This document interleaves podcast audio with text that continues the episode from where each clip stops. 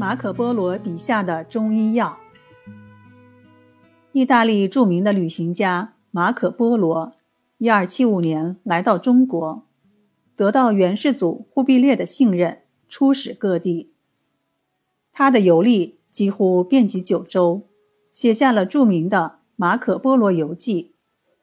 在这本游记里，他对中医药有许多记载。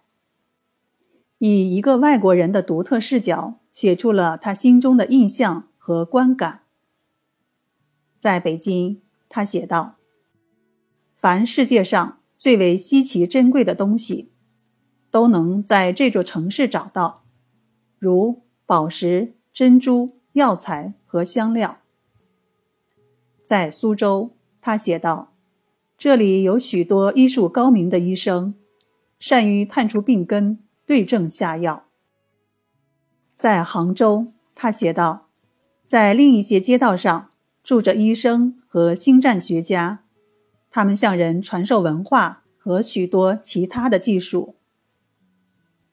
他对各地出产的药材都有较为详细的记录。在甘肃，他写道，甘肃酒泉境内多山，山上出产一种质量非常好的大黄。别处的商人都来这儿采购，然后行销世界各地。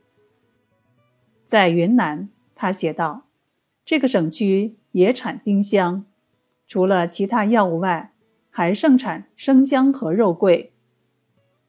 这里生长大批的麝，所以生产的麝香也相应的比较多。”